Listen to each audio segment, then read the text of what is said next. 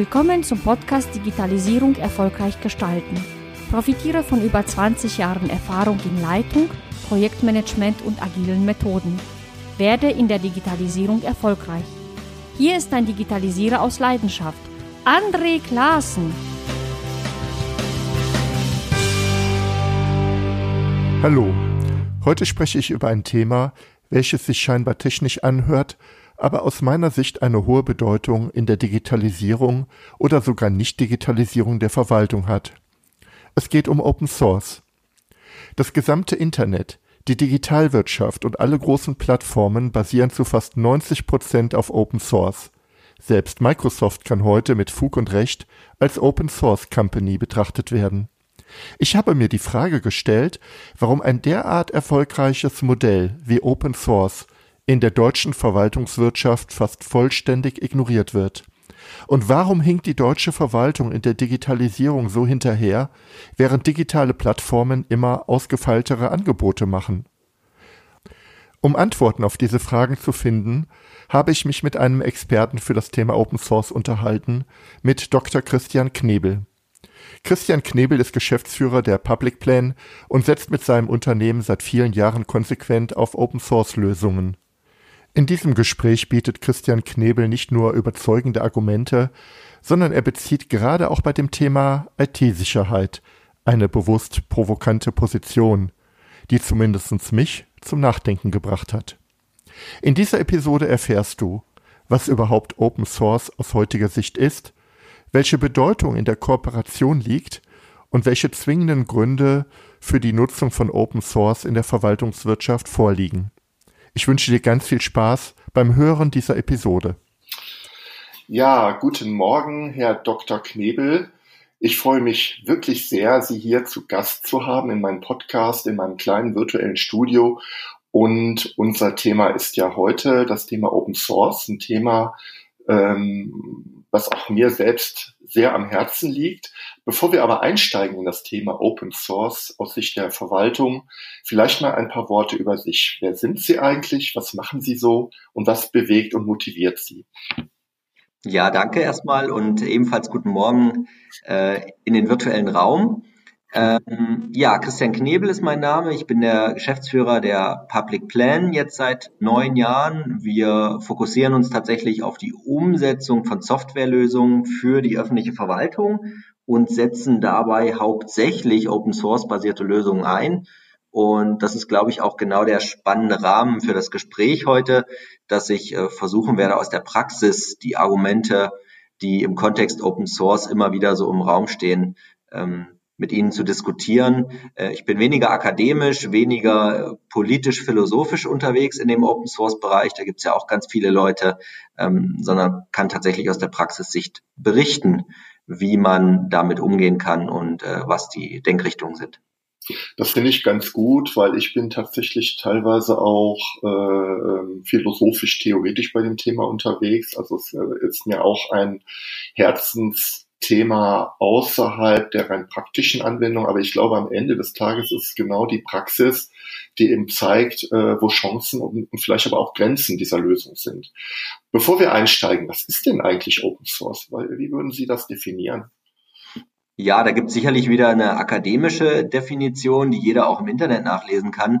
Rein praktisch ähm, hat das ein, verschiedene Aspekte Open Source kann erstmal alles Mögliche sein, ähm, Bilder, Videos, Texte, ähm, aber letztlich auch Softwarecode. Und das ist so ein bisschen der Fokus, den wir, glaube ich, heute im Gespräch auch ähm, verfolgen. Und wenn man sich dann den Bereich äh, Softwarecode anguckt, bedeutet Open Source erstmal ganz ähm, naiv, dass die Software im Internet kostenfrei herunterladbar ist die Software oder eine Softwarebibliothek. Das können ja auch manchmal kleinere Bestandteile sein. Ähm, dahinter stecken natürlich verschiedene Lizenzen, die letztlich äh, der Open Source Welt zugeordnet werden. Und die Lizenzen regeln dann letztlich, was man mit dieser kostenfrei zur Verfügung gestellten Software alles darf oder wie man damit umzugehen hat. Und da gibt es im Wesentlichen zwei äh, Stränge die natürlich auch für kleine Firmen wie uns relevant sind. Das eine ist, wie muss ich damit umgehen, wenn ich damit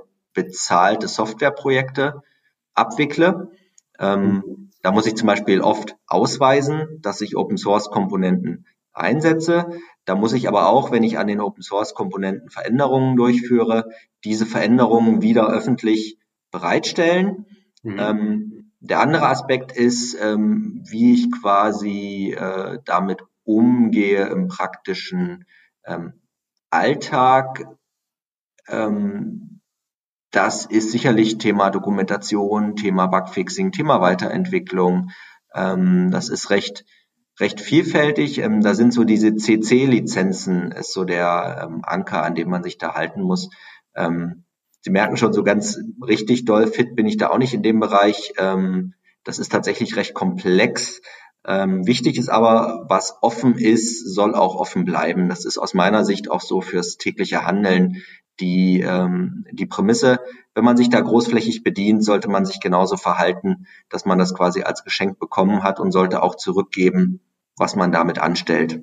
Ähm, das ist so die Haltung äh, hinter Open Source sicherlich. Jetzt würde ich äh, als Mensch sagen, der vielleicht nicht ganz so tief in der Technik ist, ja gut, äh, das ist offen, ähm, hört sich jetzt erstmal gut an, hört sich vielleicht aber auch nicht so gut an, kann ja jeder was dran ändern. Aber Open Source hat ja eine Relevanz äh, für unsere IT-Industrie heute. Wie würden Sie die, diese bezeichnen oder woran kann man das feststellen? Warum ja. beschäftigen wir uns eigentlich mit dem Thema? Also ich glaube, das ist, äh, das ist genau ähm, mitten in die Problemwelt von Open Source ähm, adressiert Ihre Frage.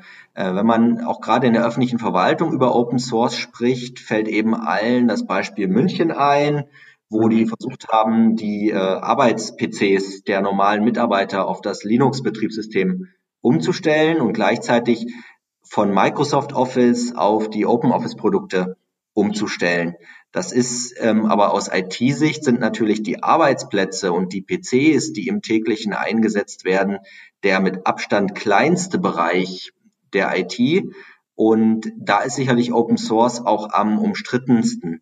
Mhm. Ähm, man eben die Leute weg von ihrem beliebten Windows oder Mac und weg von ihrem beliebten Microsoft Office ziehen möchte. Was viele Leute ähm, gar nicht wissen, weil sie hinter die Kulissen der IT-Welt nicht schauen, ist, dass ähm, fast das gesamte Internet und alles an modernen Technologien, die wir heutzutage einsetzen, letztlich mehr oder minder viel mit Open Source zu tun hat. Und da schaut man zuerst vielleicht in die Rechenzentren, wo ja letztlich die ganze Musik spielt, wo die ganzen Kabel, das ganze Internet letztlich drüber abgewickelt werden. Ähm, da sind Server, da sind Switche, um den Internetverkehr umzulenken. All das basiert zu großen, großen Teilen auf Open Source Technologien. Gerade in Rechenzentren ist Linux zum Beispiel und die damit verbundenen Technologien nicht mehr wegzudenken. Ähm, und ich wage mal die steile These, dass es kein Rechenzentrum gibt auf der ganzen Welt, wo nicht irgendwelche Open Source ähm, Betriebssysteme oder Komponenten im Einsatz sind. Ähm, das geht aber auch weiter in so Hype-Bereiche wie äh, künstliche Intelligenz, wo auch tatsächlich die wesentlichen Entwicklungen alle Open Source stehen. Das hängt auch damit zusammen, dass die großen Player in dem Umfeld, IBM, Google, Amazon, ähm, Apple und wie sie alle heißen, massiv Open Source Strategien verfolgen und fast alles, was sie tun, in dem Bereich auch von vornherein Open Source stellen. Zumindest auf Ebene der Basisbibliotheken, die ja ähm, wie so oft in so komplexen Bereichen eine enorm hohe Rolle spielen. Ähm, das ist zum Beispiel das Thema TensorFlow von ähm, äh, von Google zu nennen. Ähm, das ist eine Machine Learning Bibliothek, die fast hinter allen Machine Learning Lösungen heutzutage steht. Ähm, und so ist Open Source, glaube ich, in jeder Hosentasche, in jedem Handy, auf jedem PC, auch wenn er von Microsoft oder wem auch immer ist, überall vertreten und spielt eine immens hohe Rolle im, äh, im Alltag von uns allen man, während sie das so beschreiben, hat, kamen bei mir so Bilder hoch, dass ich, ich weiß nicht, ob die ganz passend sind, aber man könnte ja fast sagen, jetzt mal ganz vereinfacht ausgedrückt, die Intelligenz der Digitalisierung, das Gehirn, das ist Open Source. Aber was wir halt sehen, das Gesicht, äh, das ist halt dann der Windows-PC oder was auch immer, womit wir auf diese, auf diese äh, intelligente Software zugreifen. Aber das ist dann halt nur der kleine Teil und es ist auch spannend. Jetzt kann man sich die Frage stellen, warum machen die Großen das? Warum stellt denn Google seine Kerntechnologie, also oder eine Kerntechnologie, wie zum Beispiel künstliche Intelligenz über TensorFlow offen zur Verfügung? Ja, da gibt's ähm, tatsächlich verschiedene Argumente, über die ich natürlich nur ein Stück weit mutmaßen kann, weil ich kein Google bin. Aber die Argumente gelten halt nicht nur für Google, sondern auch für kleine mhm. Firmen wie uns. Ähm, gerade in diesen Hochtechnologiebereichen haben sie das Thema, dass eine extrem enge Zusammenarbeit mit der Wissenschaft stattfinden muss. Und da ist eben künstliche Intelligenz ein Paradebeispiel, wo sie einfach die schlauen Köpfe aus den Universitäten brauchen, um wirklich bahnbrechende Neuigkeiten ähm, mhm. zu entwickeln. Und ähm, Universitäten sind ja so ein bisschen die, die Tempel des ja. freien Wissens, ähm, zumindest in ihrer ursprünglichen Ausprägung. Und sie brauchen natürlich als Google keinem Universitätsprofessor kommen und sagen, hier, wir wollen mit dir kooperieren. Dafür darfst du aber deine Forschung nicht mehr veröffentlichen. Ähm, heißt, das ist allein ein sehr triftiger Grund, dass Firmen wie Google oder Amazon gar nicht an die Forschung kommen, wenn sie nicht diesen offenen, äh, auf diese offene Grundhaltung mit ihren Arbeitsergebnissen verfolgen. Und diese Einheit zwischen Forschung und Unternehmen hat natürlich auch gerade in den USA, in Silicon Valley, zu diesen ganzen äh, Booms und großen Firmen überhaupt mhm. erst geführt, weil alle der großen Firmen letztlich Ausgründungen aus Universitäten sind, wo mal forschungsnah Dinge entwickelt wurden. Heißt, diese enge Kooperation, Forschung, Unternehmen liegt den gerade den Amerikanern ein Stück weit im Herzen ähm, ist die Gründungswiege vieler dieser großen Firmen und das führen die einfach erfolgreich weiter. Und im Wissenschaftssystem ist eben Publikation und Veröffentlichung die Maßeinheit, ähm, über die alles gemessen wird. Und um das übereinzubringen, ist Open Source einer der wesentlichen Faktoren. Ein anderer Punkt ist, dass selbst die großen, oft sehr monopolistisch ausgerichteten Unternehmen erkannt haben, dass sie die schlauen Köpfe der gesamten Welt brauchen um Dinge zu entwickeln. Und man kann aus Budgetgründen und aus ganz vielen anderen Gründen eben nicht die ganzen schlauen Köpfe der Welt bei sich anstellen, um die als seine eigenen Mitarbeiter zu haben. Und um trotzdem auf diese schlauen Köpfe zuzugreifen, ist eben Open Source ein prima Mittel, weil man erstmal seine Erkenntnisse online stellt, veröffentlicht und andere schlaue Köpfe dazu motiviert, ihren Senf dazu zu geben. Und das ist eben bei wissenschaftlichen Papers Senf in Form von Texten. Und das ist bei Software eben Verbesserung, Weiterentwicklung. Und letztlich ist Open Source ein Trick, auf Ressourcen und Köpfe der ganzen Welt zuzugreifen und damit ähm, quasi Interessen zu bündeln und auch Wissen zu bündeln. Das ist eine interessante äh, Aussage, die, die Sie jetzt äh, treffen. Das heißt, ähm, selbst so große, wirklich aus unserer Sicht extrem große Unternehmungen wie, wie Google haben eigentlich nicht die Kraft, äh, hochkomplexe Technologien sozusagen ganz alleine im stillen Kämmerlein zu entwickeln, äh, sondern sind eigentlich auf Kooperation angewiesen und geben auch. Das heißt also, sie, sie, sie äh, investieren auch in, in Kooperation an der Stelle. Und die einzige Leistung, die diese Technologieunternehmen dann noch erbringen, ist jetzt total vereinfacht, ist sozusagen dann daraus, aus diesen offenen, kooperativ erstellten Lösungen ähm, maßgeschneiderte IT-Lösungen zu bauen, die sie dann natürlich dann auch für ihre Zwecke einsetzen. Exakt. Ja, das führt natürlich dazu, also Google stellt ja nicht den Code eines fertigen Google-Produktes mhm. online mit Nutzeroberfläche, mit den ganzen Business-Prozessen, die da rein modelliert werden. Google stellt ja im Bereich Machine Learning zum Beispiel die TensorFlow-Bibliothek Open Source bereit. Das ist auf einem ganz anderen mhm. Abstraktionslevel. Ähm, das ist quasi, wenn Sie an einen Hausbau denken, stellt Google die Steine, mit denen Sie Ihre Häuser bauen. Mhm. Open Source verrät aber nicht, was der Trick ist, ein tolles Haus damit zu bauen. Und das ermöglicht eben dieser weite Abstand zwischen Basisbibliothek mhm. für KI hin zur KI-orientierten Lösung. Äh, das ermöglicht es vollkommen, ohne diesen Wettbewerbskonkurrenzgedanken, solche Dinge Open Source zu stellen, weil die eigentliche Magie daraus Geschäft zu machen, noch so viel zusätzliches Know-how ähm, benötigt, dass es gar kein Problem ist, die Softwarebibliothek bereitzustellen, die hinter diesem ganzen Zauber steckt. Wir hatten eben über Open Source in der Verwaltung gesprochen und den Ansatz, den München gefahren hat, dass sie eben versucht haben, von den Arbeitsplätzen herzukommen, statt sozusagen die Basiskomponenten zu nutzen. Ähm, wäre das nicht möglich oder, oder, oder anders gesagt, Ich selbst glaube, auch die deutsche Verwaltungswirtschaft würde enorm davon profitieren, solche Steine zu haben, wie TensorFlow, wo wir gerade darüber gesprochen haben, über KI. Also wenn es Basiskomponenten gäbe, offen, ähm, die gemeinsam entwickelt und offen verfügbar wären. Aber irgendwie finde ich diese Basiskomponenten nicht. Woran kann das liegen? Ja, das ist, ähm, ich habe die letzten Wochen öfter ein Zitat gehört in leichten Abwandlungen. Ähm, das äh, ist, äh, lautet immer ungefähr so, ähm, ich benutze lieber die Zahnbürste meines Kollegen als seinen Programmcode.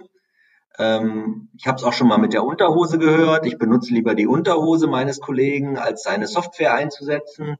Und so ein klein bisschen mutet das ja in der deutschen Verwaltungslandschaft mhm. exakt so an. Kommune A entwickelt etwas, ähm, was wirklich toll ist, ähm, aber Kommune B würde nie auf die Idee kommen, das einzusetzen, eben aufgrund dieses Unterhosen- oder Zahnbürsten-Arguments, mhm. ähm, weil eben dieser, diese Grundhaltung über Austausch und Kooperation einfach nicht gegeben ist. Ähm, neben der fehlenden Grundhaltung muss man aber auch sehen, dass natürlich im äh, Geschäftsbereich der öffentlichen Verwaltung oft auch nicht die doch recht strengen Rahmenbedingungen, die Open Source erfordert, ja. gegeben sind. Ähm, es ist ja äußerst selten so, dass erfolgreiche Projekte ihren Quellcode so öffentlich stellen, wie man das aus Open Source Sicht sehen würde. Wir reden ja oft darüber, dass äh, sehr, sehr, sehr proprietäre Lösungen eingeführt werden und da macht man es natürlich der Verwaltung auch nicht sonderlich einfach, Dinge wieder zu verwenden oder zu adaptieren, wenn daran das dicke Label Microsoft hängt oder das dicke Label Amazon hängt oder was auch immer. Ähm, ich nenne jetzt bewusst diese ganz großen, um auch keine kleineren Player da irgendwie hier ins Gespräch zu ziehen. Aber letztlich ist ja der Verwaltungsmarkt extrem dominiert von proprietären Softwarelösungen. Die es ja auch rein formell total schwierig machen, diesen Wiederverwendbarkeitscharakter ähm, mhm. zu verfolgen. Am Ende ist es vielleicht ein Thema, was auch reguliert werden müsste. Ähm, ich hab, war jetzt ähm, diese Woche in Kreis Lippe bei dem äh, bei einem Innovationsforum zum Thema Digitalisierung und war in einer ähm, in einem Vortrag zum Thema Daseinsfürsorge das war jetzt relativ kurz, eine Stunde, und da stellten halt zwei kleine, kleine äh, Städte waren das gar nicht, Dorfgemeinschaften, zwei Dorfgemeinschaften ihre Lösung vor und es waren zwei Apps, die mit Fördermitteln entwickelt worden sind. Das eine waren, glaube ich, Fördermittel des Landes, das andere von, von der EU. Und ich hatte so den Eindruck, wenn das so läuft, dass über Förderung solche Lösungen entwickelt werden, dann haben wir eine Vielzahl von Apps, also ich übertreibe mal in jedem Dorf eine andere App, äh, jede proprietär entwickelt, jede sozusagen mit, mit einem Startgeld äh, aufgebaut und wie geht's dann weiter? Dann fehlt die Idee zur Pflege, dann, dann, dann, dann, dann gibt es kein Konzept für den Betrieb, dann gibt es keine Ideen, wie es weitergeht.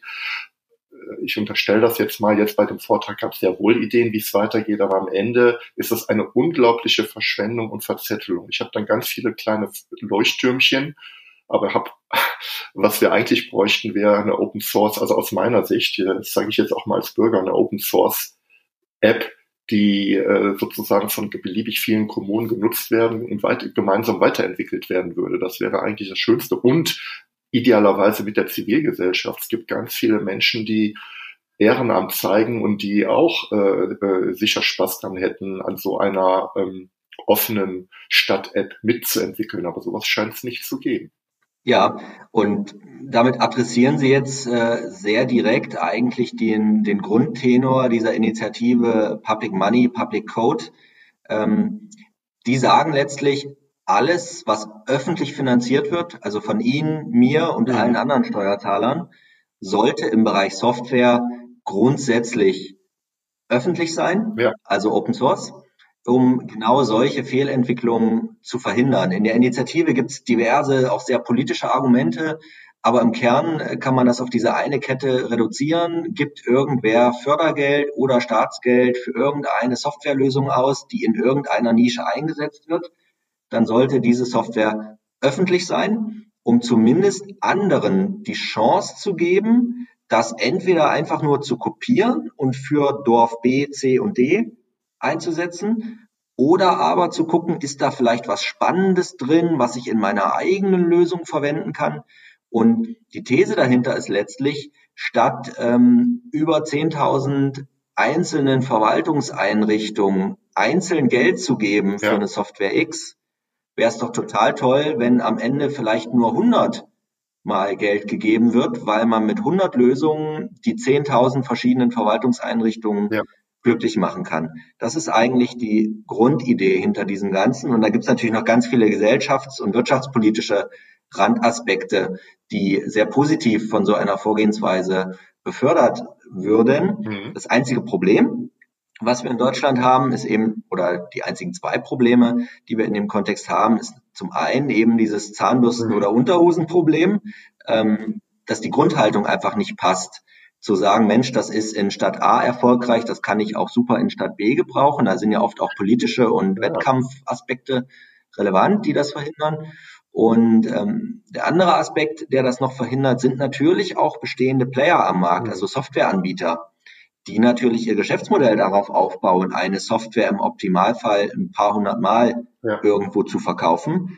Und dieses Geschäftsmodell funktioniert natürlich nicht so gut, wenn die Software bei, nach dem ersten Kunden mhm. schon Open Source steht und theoretisch jeder das kostenfrei einsetzen kann. Das ist immer so dieses, dieser, dieses Damoklesschwert, was dann sofort rausgeholt wird. Das ist natürlich keineswegs so bei Open Source, wenn man sich damit beschäftigt. Aber genau davor mhm. haben ja alle Angst. Ähm, dass dann quasi Existenzen zerstört werden, Firmen den Bach runtergehen, wenn man auf einmal alles ja, Source ist, äh, ähm, ist ein schwieriges Thema und ich, ich weiß auch gar nicht, ob ich das so richtig werten will. Am Ende geht es äh, darum, ähm, auch die Wirtschaft zu beleben, aber tendenziell führt das jetzige System dazu, dass eher äh, größere Unternehmungen oder Beratungsgesellschaften äh, solche Lösungen bauen können und die dann halt mehrfach äh, verkaufen als wenn es bei Open Source rein theoretisch jeder könnte. Ja, das heißt also vom, vom, vom Einzelunternehmer bis zur äh, großen Unternehmung könnten äh, Geschäftsmodelle entwickelt werden. Aber die sehen natürlich anders aus. Die sehen anders ja. aus. Ja, das wäre. Ich glaube, man muss den Bogen da tatsächlich ein bisschen weiterspannen und wenn wir jetzt rein auf die Verwaltung gucken, vielleicht auch mhm. mal vom Ende her denken. Wir haben ja das große Thema Online-Zugangsgesetz ähm, bis 2022, ähm, wo ja jetzt schon die Diskussionen drehen, äh, nicht mehr von, ähm, was ist bis 2022 alles erledigt, sondern man erlebt ja jetzt schon, dass schon Argumente bereitgelegt werden, warum man bestimmte Dinge nicht bis 2022 erledigen konnte. Heißt, wir sind eigentlich schon dabei ja. zu erklären, warum wir es nicht schaffen.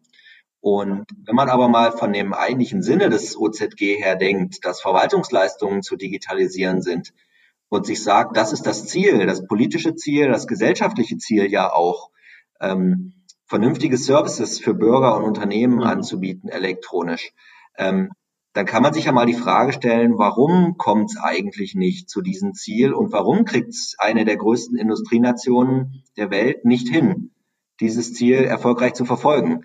Ähm, am Geld liegt's nicht. So viel kann man, glaube ich, festhalten, wenn man sich die Millionen und Milliarden anguckt, die da in allen möglichen Haushalten bereitstehen für das Thema. Wenn man jetzt sich auf den Bereich Open Source denkt, könnte man die These vertreten und sagen, das liegt an der Dynamik proprietäre Insellösungen, weil nämlich Anbieter A gegen Anbieter C gegen Anbieter mhm. D kämpft in einem Markt, der eigentlich eine zentrale Lösung erfordert. Da muss man nur in den Bereich der Basiskomponenten schauen. Authentifizierung zum Beispiel, also das berühmte Servicekonto mhm. oder E-Payment. Ähm, das sind typische, ähm, ich nenne es immer Highlander-Segmente. Ähm, Highlander, weil nur einer kann äh, überleben. Ähm, es macht aus ganz vielen Aspekten keinen Sinn, da ganz viele Lösungen nebeneinander stehen zu haben. Trotzdem kämpfen in Deutschland, in den Bundesländern, in den Kommunen, in beiden Segmenten fünf bis zehn Anbieter locker gegeneinander. Und das Perverse an der ganzen Geschichte ist dann eben, dass 16 Bundesländer ihre Digitalisierungsbudgets auf Servicekontenimplementierungen, auf E-Payment-Lösungen werfen, damit drei, vier, fünf, sechs verschiedene Anbieter mit Aufträgen versorgen und die Anbieter eigentlich mit genau diesem Geld, was sie über die Aufträge verdienen, mhm. in den gegenseitigen Krieg mhm. ziehen und sich schlecht machen. Und da muss man jetzt keine Namen nennen. Im Bereich Servicekonten und im Bereich E-Payment sind die wahrscheinlich auch äh, hinreichend bekannt. Ähm, aber letztlich jemand, der in Thüringen was gewinnt, kämpft dann gegen die Lösung in Sachsen, gegen die Lösung in NRW, weil er ja auch gern diese Bundesländer gewinnen möchte, was in Summe dazu führt, dass wir keine vernünftige Servicekontolösung deutschlandweit bekommen und was in Summe dazu führt, dass wir keine vernünftige E-Payment-Lösung mhm. in Deutschland bekommen. Jetzt kann man, wenn man jetzt nochmal den Schwenk zu Open Source macht, natürlich ganz radikal hergehen und kann sagen, wenn man sich auf bestimmte Prinzipien bei der Beschaffung solcher Lösungen einigt, kann es allein dazu führen, dass diese Prinzipien diesen Kampf beenden. Und eins der Prinzipien könnte eben sein, hm. ähm, Public Money, Public Code. Ähm, der Staat gibt Geld aus für eine E-Payment-Lösung oder gibt Geld aus für eine ähm, Servicekonto-Lösung. Hm. Die sollte Open Source sein. Und dann wird sicherlich immer noch zwei, drei Lösungen geben, aber allein aufgrund der ganzen anderen Attribute, die rund um Open Source eben ähm, mitschwingen, nämlich öffentliche Dokumentation, öffentliche Schnittstellen, ähm, wird es dazu kommen, dass wahrscheinlich Interoperabilitätsthemen viel leichter zu lösen sind und dass trotzdem zwei, drei Anbieter sich den Markt untereinander aufteilen, aber dann eben nicht über proprietäre Software und Lizenzen ihr Geld verdienen, sondern über Dienstleistungen rund um dieses ganze ähm, Segment. Und das ist letztlich auch an einem komplexen Beispiel der Verwaltung beschrieben, wie Open Source anders tickt mit anderen Geschäftsmodellen als eben das äh, Software A kämpft gegen Software B in einem proprietären Markt. Das ist eigentlich äh, ähm, wunderbar ausgeführt. Ja. Und ich frage mich auch jetzt, wo Sie das so sagen, wo liegt eigentlich der wahre Aufwand äh, bei solchen Lösungen, Servicekonto? Ähm, die Basiskomponenten äh, sind es möglicherweise gar nicht, sondern wenn ich jetzt mal an, an, an das Onlinezugangsgesetz sind, dann sind es natürlich die ganzen fachlichen Dienste, die äh, etabliert werden müssen und wo also mehr als genug Arbeit äh, ist, äh, ähm, das zu tun. Ja, also auch, auch, auch aus meiner Sicht rein rational würde ja äh, eine Open Source Lösung jetzt eine absolute Linderung schaffen, nämlich an dem Thema Schnittstellen und an dem Thema Basiskomponenten, aber rein vom, vom Aufwand her bleibt ja immer noch sehr viel zu tun. Genau wie bei Amazon und Google, nämlich daraus dann funktionierende fachliche Services zu machen. Exakt. Und letztlich ist der Bereich Authentifizierung ja einer, ähm, da muss man auch nicht sonderlich technisch bewandert sein. Da ja. gibt es ja zwei, drei Standards. Ja. Ich sage nur OpenID, ähm, OAuth und wie sie alle heißen. Und interessanterweise implementieren ja die großen Player, und jetzt nehme ich die ganzen bösen Namen in den Mund, Facebook, Twitter, Google, Amazon, Microsoft, die implementieren exakt diese Authentifizierungsstandards. Die sind im Übrigen auch die größten Sponsoren, dass diese Bibliotheken und diese Basistechnologien entwickelt werden, sicher sind, stabil sind und tatsächlich industrietauglich eingesetzt werden können. Ähm, und dann stellt man sich eben die große Frage, warum in der öffentlichen Verwaltung um aller Herrgotts Willen es nicht möglich ist, einfach zu sagen, man äh, einigt sich auf einen aktuellen, marktgängigen Standard und kümmert sich mit dem ganzen vielen Geld, was da ausgegeben wird, eben um die Anbindung von Lösungen an diese Systeme und nicht darum, irgendwelche komischen Systeme mit irgendwelchen kruden Standards dazu zu entwickeln. Und letztlich beim Servicekonto tut mir auch ein bisschen leid, dass ich immer auf den Servicekonten rumreite, aber das ist eben eins der transparentesten und bekanntesten Beispiele aktuell. Ähm, beim Servicekonto ist eben eine Firma Governicus vor vielen, vielen Jahren gestartet mit äh, aus dem Bereich Signatur, hat sich dann in die Servicekonto-Ecke entwickelt und äh, letztlich sind die jetzt alle damit beschäftigt, ihre proprietären Lösungen auf diese Marktstandards umzubiegen. Aber die Abkürzung zu nehmen und zu sagen, wir gehen gleich von vornherein auf den Marktstandard und bauen nicht erst irgendwas komisches eigenes, ähm, da ist eben schon vor vielen Jahren das Kind in den Brunnen gefallen und viel Geld vor allen Dingen auch ausgegeben worden, Lösungen zu schaffen, wo man jetzt feststellt, dass die ähm, eigentlich wahrscheinlich langfristig gar nicht taugen. Hm. Ist das auch so eine mm, deutsche Arroganz, dass man sagt, äh, diese ausländischen Lösungen äh, die sind ja alle nicht, äh, entsprechen nicht den Sicherheitsstandards, der, die Deutschland braucht. Also ich höre dieses Argument ganz, ganz oft. Ich habe jetzt äh, letztens das Buch von dem Martin Schallbuch gelesen. Das ist ja auch ein äh, geistiger Vater gewesen des neuen Personalausweises, ähm, der auch schon sagt, also das, das Projekt äh, entspricht überhaupt nicht seinen Erwartungen. Aber ein, ein Grund, alles anders zu machen, war halt der, dass halt die Sicherheitsstandards in Deutschland so dermaßen äh, anders sind als im, im, im äh, Umfeld, dass man halt auf nationale Lösungen geht. Ja, ähm, das Argument kommt tatsächlich sehr oft äh, und das wird auch oft mit dem Thema Souveränität ähm, verbunden. Bei etwas weiseren Leuten kommt es dann nicht mit dem Deutschland-Argument, sondern mit dem EU-Argument.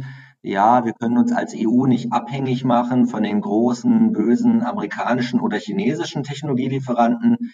Ähm, ich sage nur Huawei-Diskussion und Co. Ähm, Souveränität ist ein wichtiger Punkt oder auch Sicherheit. Ähm, auch europäische Lösungen oder deutsche Lösungen werden oft als sicherer und besser irgendwie argumentiert und wahrgenommen. Ähm, da kann man, ja, also ich nehme da immer eine sehr progressive Meinung ein, wo ich auch nicht weiß, ob die konsensfähig ist.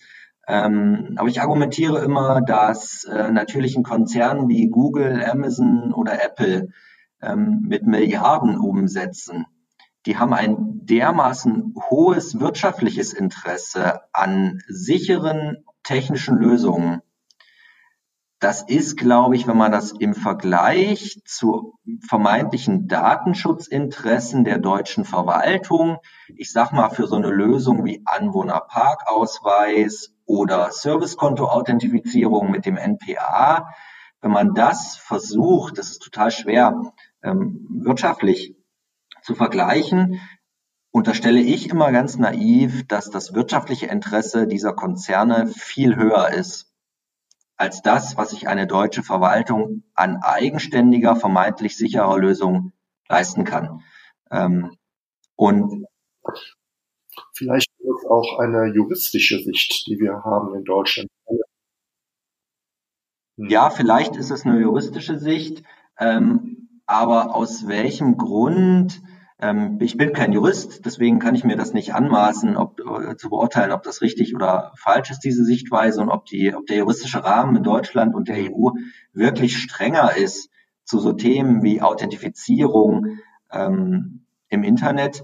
Ähm, aber letztlich ist es mir als Bürger, und da nehme ich jetzt ganz bewusst die Bürgerbrille, ähm, ist es mir doch wesentlich wichtiger, dass mein Facebook oder mein Amazon-Profil und meine persönlichen Daten dort gesichert sind, als die persönlichen Daten, die meine Stadt vielleicht über mich hat, wenn sie denn ein Serviceportal hat, wenn sie denn da irgendwie schon Daten über mhm. mich im Internet hat, was ja die meisten noch gar nicht haben. Also da ist mir die tägliche Relevanz, weil ich Dienste wie Facebook oder Amazon täglich, wöchentlich einsetze und äh, ich die berühmten 1, irgendwas Verwaltungsvorgänge im Jahr mit meiner Stadt nur habe, ähm, ich als Bürger bemesse diesen Wirtschaftsdiensten eine deutlich höhere Kritikalität und Relevanz zu als meinem Verwaltungsvorgang, ähm, weswegen mir auch das Thema äh, Datenschutz und Sicherheit da sicherlich nicht so kritisch vorkommt, ähm, als es vielleicht der Politik oder den Verantwortlichen an der Stelle.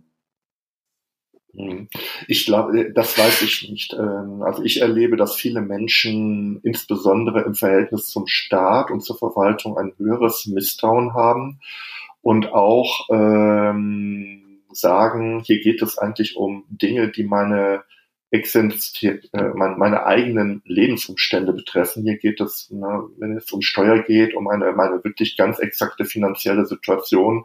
Wenn ich zum Jugendamt gehe, geht es um eine ganz persönliche, private Situation. Die möchte ich auf keinen Fall, dass die in irgendeiner Weise öffentlich wird. Also ich, ich glaube, da haben viele doch nochmal, also viele Menschen eine andere Sensibilität, als wenn sie jetzt Urlaubsfotos auf Facebook posten.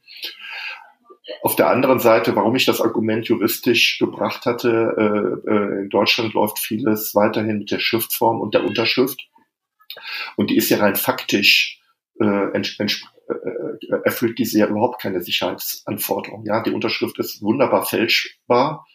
Und ich kenne keine einzige Behörde, die die Unterschriften prüft auf ja. Korrektheit oder nicht. Keine. Es ist nirgendwo. Es gibt auch nicht die Kompetenz, dieses zu prüfen. Aber das Fälschen der Unterschrift steht unter Strafe. Und das reicht als Sicherheitsargument. Ja, äh, wenn ich es denn tue, dann äh, droht mir äh, Unheil, äh, ich weiß nicht, bis sogar zu, bis hin zur Haft. Und äh, äh, das lässt sich halt nicht eins zu eins auf Digitalisierung oder auf digitale äh, Dinge übertragen. Ich glaube, daher kommen diese sehr, sehr extrem hohen Sicherheitsanforderungen, die wir haben, während wir bei der Unterschrift eigentlich überhaupt keine Sicherheitsanforderung haben, denn die ist aus meiner Sicht überhaupt nicht sicher. Ja, das Argument würde natürlich eigentlich dazu führen, dass man juristisch, wenn es das noch nicht gibt, eigentlich dafür sorgen musste, dass das Fälschen von digitalen Identitäten unter ähnlichen äh, Strafandrohungen äh, betrachtet wird wie das Fälschen von Unterschriften. Ähm, ja. Da würde man vielleicht das Thema lösen, dass äh, ein analoger Prozess schlecht und unsicher ist und wenn man den digitalisiert, muss es auf einmal Fort Knox gleich digital doppelt überprüft, signiert und alles Mögliche sein. Und das verhindert ja auch oft sinnvolle Digitalisierungsprojekte. Ähm, wenn man sich dann anguckt, gerade Anwohnerparkausweis oder sowas sind offline natürlich totale Horrorprozesse. Und da ist Betrug und äh, Schandtaten äh, Tür und Tor geöffnet. Sobald ich das digitalisiere, muss ich alles, was an Technik überhaupt nur verfügbar ist, äußerst komplex verbinden, um überhaupt so einen simplen Prozess ähm, aus Verwaltungssicht halbwegs sicher und fälschungssicher abzubilden.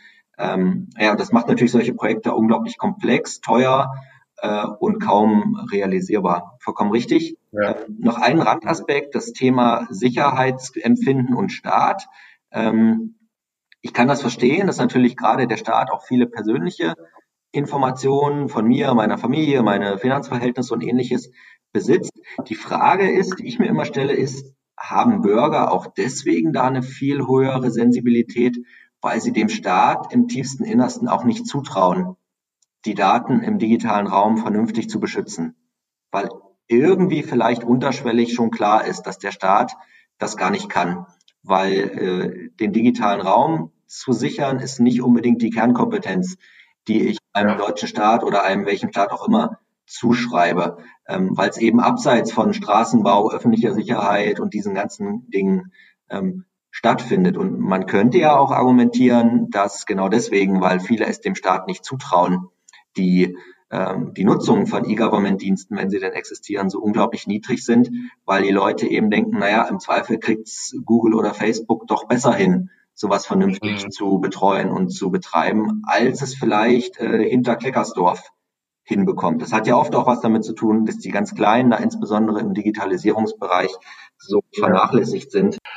Ich schaue jetzt mal nach vorne. Wir haben jetzt ganz viele Argumente genannt, warum wir bei Open Source äh, nicht weiterkommen, aber ich habe die These, Open Source ist unaufhaltbar, weil einfach die Digitalwirtschaft zu 90 Prozent darauf basiert und sie wird ja auch kommen. Und sie machen ja auch Geschäft mit Open Source basierten Lösungen.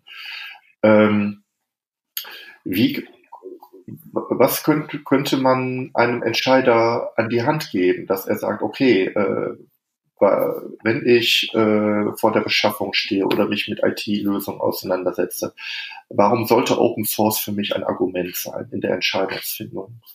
Ja, also da gibt es ähm, recht viele Punkte. Ich probiere mich mal an, einer, an einem Versuch einer äh, Zusammenfassung der Argumente, die man aber alle im Detail noch äh, im äh, Internet nachlesen kann bei der Initiative Public Money, Public Code und den diversen Blogartikeln und Veröffentlichungen, die es dazu gibt.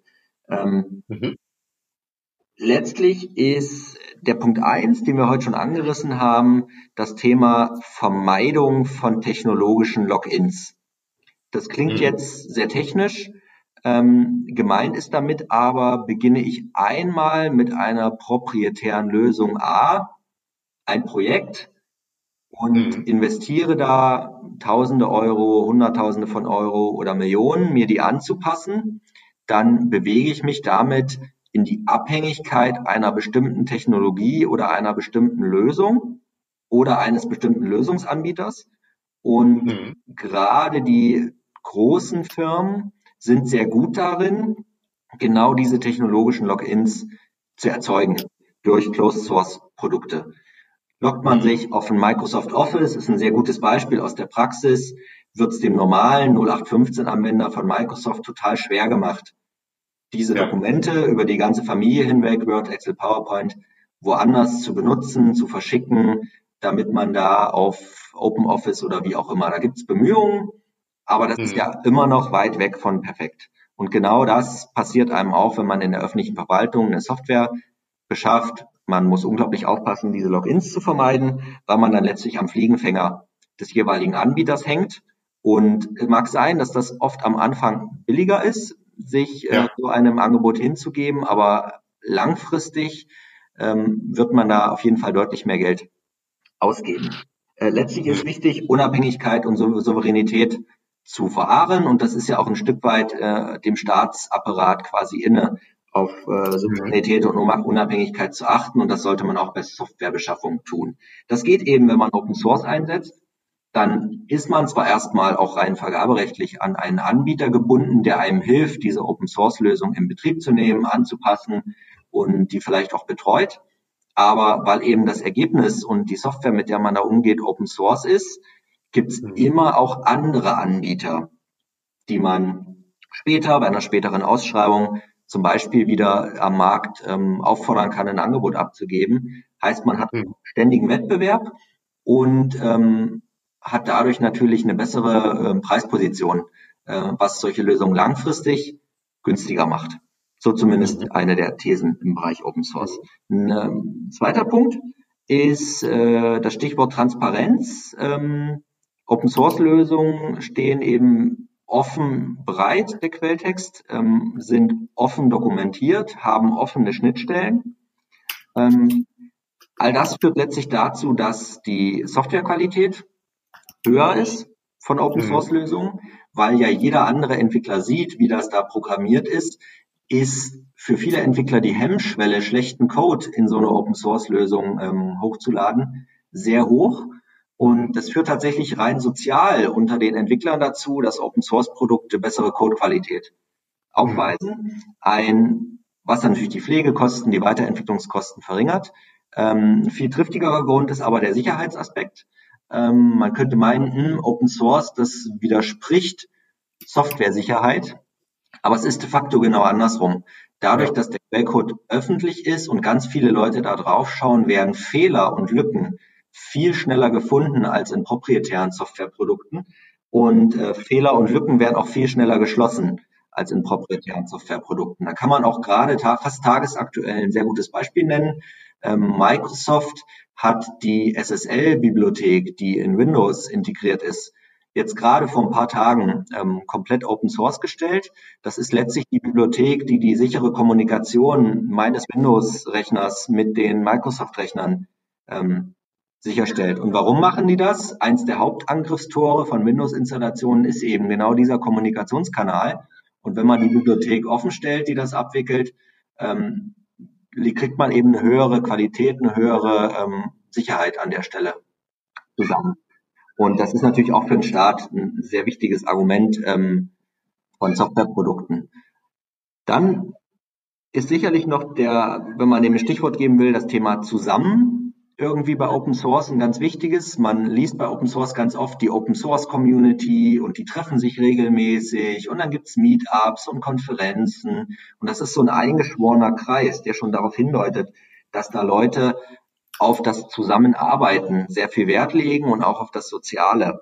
Und mhm. letztlich sind aber die Effekte, die dadurch entstehen, dass Open Source Produkte durch die Zusammenarbeit viel schnelleren Innovationszyklen unterliegen. Heißt, die sind aktueller, moderner, nutzerfreundlicher ähm, gestaltet. Proprietäre Softwarelösungen sind da oft ähm, nicht nur aus Technikersicht, auch aus Nutzersicht viel weiter hinten dran, was neue Funktionen betrifft. Ähm, das zusammen ist aber auch ähm, ein Argument dafür, dass bei Open Source Software sich einfach Entwicklungsressourcen bündeln, die man als Unternehmen nur mit immens hohen Investitionen so gebündelt bekommt. Ähm, wir selbst als Public Plan setzen viel ähm, Drupal ein. Das ist ein Content Management System. Ähm, die Drupal Community ist eine der größten der Welt. Und letztlich kann man argumentieren, dass an diesem Content Management System eben ganz viele tausend Entwickler permanent arbeiten. Mhm. Und es gibt einfach auf der Welt keinen Hersteller, der Content-Management-Systeme herstellt, der so viele Mitarbeiter hat, die permanent an so einem Content-Management-System und an dessen Weiterentwicklung arbeiten. Und das ist aus meiner Sicht auch aus wirtschaftlichen Gründen eins der äh, aller, aller wichtigsten Argumente für Open Source Software, dass man eben das Wissen und die Manpower von ganz vielen Leuten in Open Source Software bündelt und damit einfach sehr gute, sehr große Softwareprojekte bekommt. Schade ist dann immer letztlich, dass bei allen bei Open Source dann immer nur diese typischen Beispiele wie Linux und Open Office und das ist alles ganz doof und das kann ich nicht bedienen hm. hochpoppen und dass gerade das auch auf politischer Ebene und auf Entscheiderebene die ersten Artikulationen oder die ersten Assoziationen sind, die man zu Open Source hat, dass das alles nur gefrickelt ist und dass man das nicht bedienen kann, ähm, weil eben eigentlich die Argumente dahinter doch viel, viel, viel ähm, weitreichender sind. Wir haben gerade schon, wenn man nochmal so den politischen Aspekt ähm, anschaut, noch eins der Aspekte schon ein bisschen ange, angerissen, die für Open Source noch wichtig sind. Open Source wird oft auch mit Regionalität und Mittelstand verbunden, ähm, weil eben eine im Internet bereitstehende Software auch durch kleine und mittlere Unternehmen verwendet und adaptiert werden kann, ist es oft so, dass wenn ich Open Source Software einsetze, die Möglichkeit habe, regionale Anbieter ähm, zu bevorzugen, würde ich nicht sagen, aber überhaupt ins Rennen zu schicken für meine Ausschreibung. Ähm, ich bin eben nicht auf die großen Player, die in Berlin, München, London, San Francisco sitzen, ähm, angewiesen, sondern kann mit meiner IT-Bude im Umland ähm, Projekte durchführen und muss nicht Angst haben, dass das Schrott ist, was sie liefern, weil eben die eingesetzten Open-Source-Komponenten durch die beschriebenen Effekte eigentlich Industriestandards sind mhm. und ähm, eben auch dokumentiert sind und alles äh, um die Reihe. Das äh, hat natürlich wirtschaftspolitische Aspekte. Ich kann äh, Mittelstand fördern, ich kann die regionale Wirtschaft fördern, die ja letztlich auch die Steuern zahlt mhm. vor Ort. Mhm. Ähm, das sind alles Aspekte, die komplett entfallen, wenn ich den großen typischen Konzernen ähm, Aufträge erteile. Da wandert mein Geld oft sogar aus Deutschland raus. Mhm. Und das ist natürlich in, äh, heutzutage ein äh, wichtiges Argument. Ähm, das sind äh, die Argumente, werde ich in dem zu dem, zu dem Podcast passenden Blogbeitrag zusammenfassen. Aber wenn man das sieht, äh, Unabhängigkeit vom Hersteller, Transparenz und Sicherheit, und Bündelung von Entwicklungsressourcen und damit letztendlich aber auch Stabilität der Lösung über einen längeren Zeitraum hinweg. Bei Drupal muss keiner Angst haben, dass das morgen nicht mehr weiter gepflegt wird.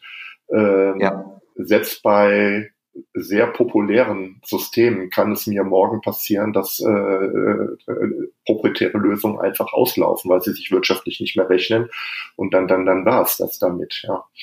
Und äh, das gilt umso mehr auch äh, für, für, für Spezialsoftware, wenn der Hersteller nicht mehr da ist oder wenn der Kernentwickler nicht mehr da ist. Ja, das ist, ähm, das sind Gründe und ich finde auch wichtig, was Sie sagen, äh, dass es falsche Vorbilder gibt. Ja, äh, natürlich ist Open Office kein schlechtes Produkt, aber das ist, äh, wird fälschlicherweise als Open Source äh, äh als die Open Source Variante wahrgenommen und in Wirklichkeit passiert Open Source an ganz vielen anderen Stellen. Da, wo man es halt nicht vermutet. Finde ich ja. gut, dass wir das äh, in diesem Gespräch herausgearbeitet haben. Ich glaube, dann sind wir zum Schluss angekommen. Ja, ich glaube, wir haben ein Stück weit Licht an das Dunkel gebracht. Ich finde die Initiative Public Code, Public Money gut. Ich werde äh, oder Public Money, Public Code, da werde ich auch zu verlinken und äh, freue mich dann äh, auf jeden Hörer, der dieses äh, wirklich wichtige Thema hört und vor allen Dingen auch Hörer aus der Verwaltungswirtschaft, Hörerinnen, die äh, dann letztendlich auch in, in ihren Entscheidungsprozessen dann mit diesem Wissen Einfluss nehmen können. Herr Knebel, vielen Dank für das Gespräch. Ich habe zu danken und äh, wünsche auch allen Zuhörern äh, viel Spaß beim Lesen des Blogartikels im Nachgang ähm, wo wir nochmal die ganzen Links verpacken, denke ich. Dankeschön. Bis dahin. Tschüss. Bestens. Tschüss. Vielen Dank, dass du mir zugehört hast.